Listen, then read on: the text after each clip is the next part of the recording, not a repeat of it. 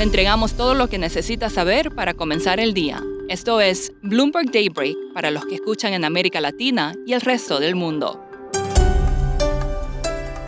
Buenos días y bienvenido a Daybreak en español. Es viernes 17 de junio de 2022. Soy Eduardo Thompson y estas son las noticias principales.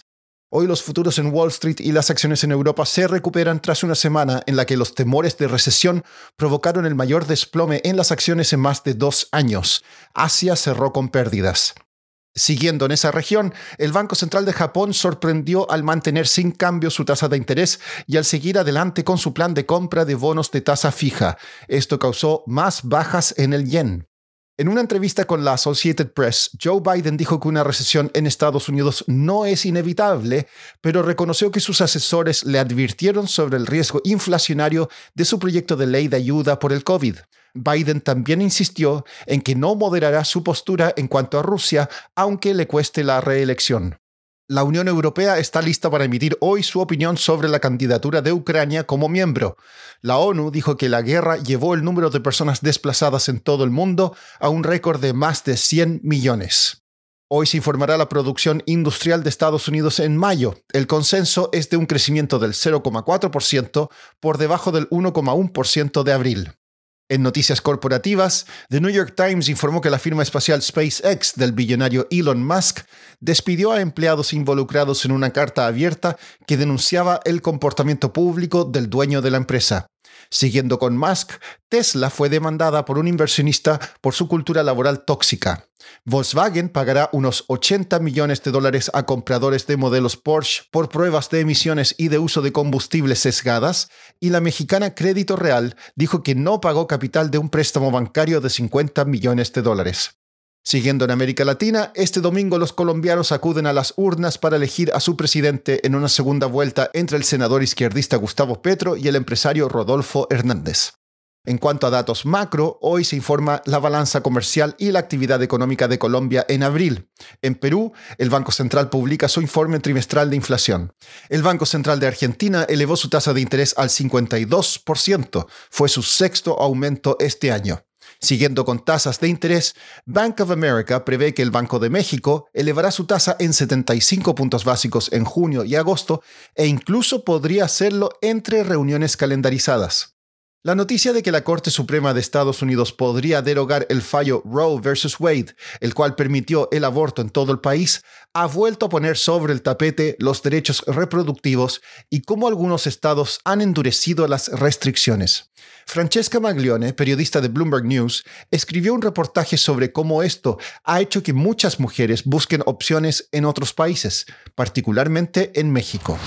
Muchas mujeres en Texas están viajando hacia México a buscar abortos seguros. En México hay una, un sistema de redes, como le llaman ahí, de mujeres, más de 60 mujeres en diferentes redes en diferentes partes de México, que funcionan como lo que ellas llaman acompañantes. Básicamente las acompañantes ayudan a las mujeres a conseguir la medicina para abortar. En este caso todos los eh, abortos son por pastilla, misoprostol y mifepristona, que en México la misoprostol se puede comprar over the counter, sin receta.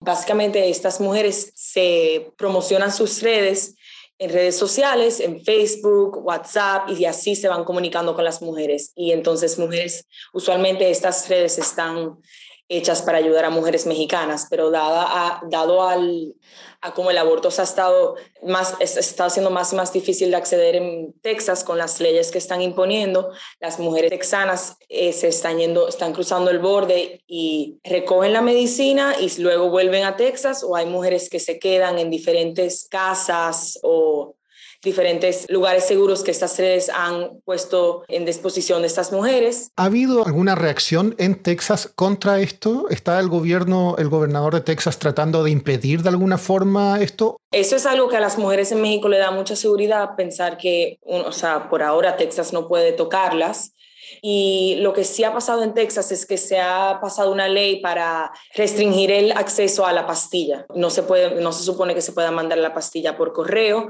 que es algo que sí se ha estado haciendo, pero es muy difícil de regular.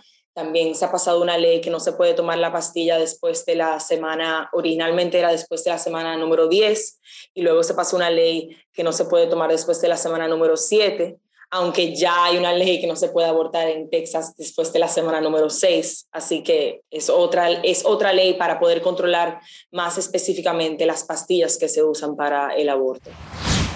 Por último, aerolíneas en Estados Unidos cancelaron más de 1.500 vuelos ayer debido a problemas de personal. Los aeropuertos La Guardia y Newark suspendieron cerca de un tercio y un cuarto respectivamente. Eso es todo por hoy. Soy Eduardo Thompson. Que tengan un excelente fin de semana.